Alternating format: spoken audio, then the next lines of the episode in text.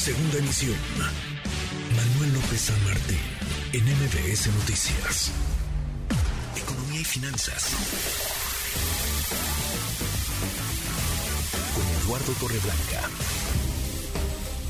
Lalo, qué gusto, qué gusto saludarte, ¿cómo te va? Igualmente, Manuel, gusto en saludarte, iniciar la semana nuevamente y con el gusto de saludar al público que nos escucha. Buenas tardes. Muy buenas tardes. Habíamos visto, Lalo, al peso fortachón, decíamos.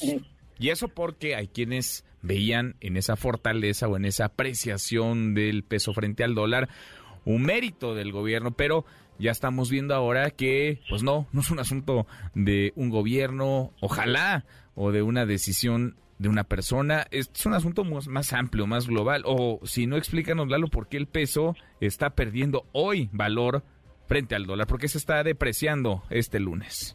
Eh, Manuel, hoy se deprecia porque hay circunstancias internacionales que están afectando a la mayor parte de las monedas en el mundo, porque sucedió algo con un banco que es el décimo sexto banco en importancia en tamaño dentro de Estados Unidos y ha pasado también con algunos otros pocos regionales, porque resulta que los clientes del Silicon Valley eh, Bank, el banco del Silicon Valley, tenían ahí sus depósitos, eh, empezaron a notar que había perdido fortaleza el banco porque tenía muchas de sus inversiones puestos en bonos del tesoro, puestos en otras acciones, y empezó a fundir la versión de que no tenía forma de responder a los retiros y entonces empezó a llegar la gente, los clientes, los cuentavientes empezaron a retirar con pánico su dinero o intentaron retirar su dinero de Silicon Valley y eso provocó una corrida, se dice así en términos financieros, una corrida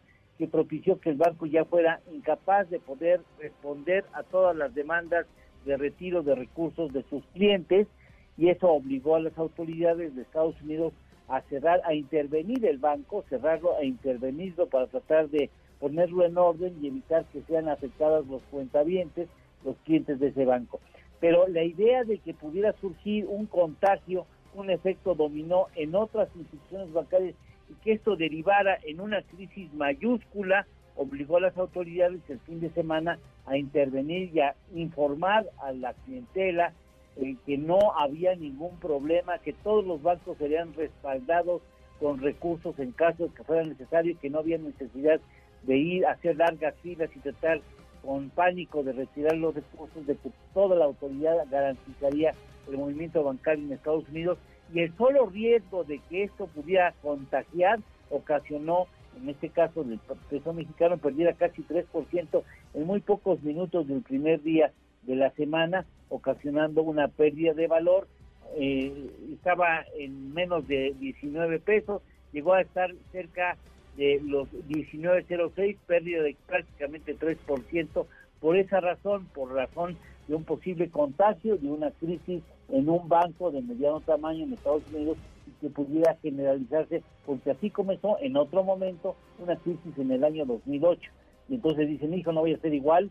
Y entonces todo el mundo, es como cuando el, el, el cine está lleno y algún gracioso se le ocurre gritar fuego. Y entonces todo el mundo corre antes de averiguar si es cierto, corre, se produce el pánico, toman decisiones que no son las correctas y bueno, eso fue lo que sucedió y que acabó afectando la moneda mexicana.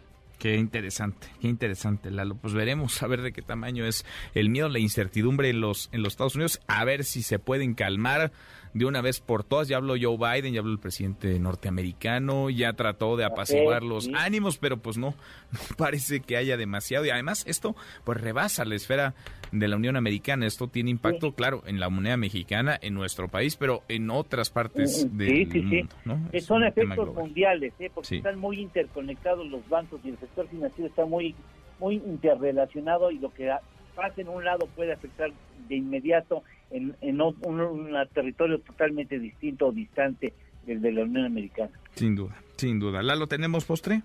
Pues mira, en febrero del 2023, ¿sabes cuántos bancos comerciales existen en Estados Unidos para que vean el tamaño del animal que puede contagiarse? A ver. sucedió? Sí, 4.659 bancos. ¿Qué cosa? Qué locura. Nosotros no llegamos a, las cinco decenas, a los 50, y allá están en 4.659. Barbaridad, qué dato. Abrazo grande, gracias Lalo.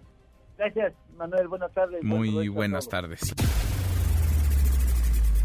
Redes sociales para que siga en contacto: Twitter, Facebook y TikTok. M. López San Martín.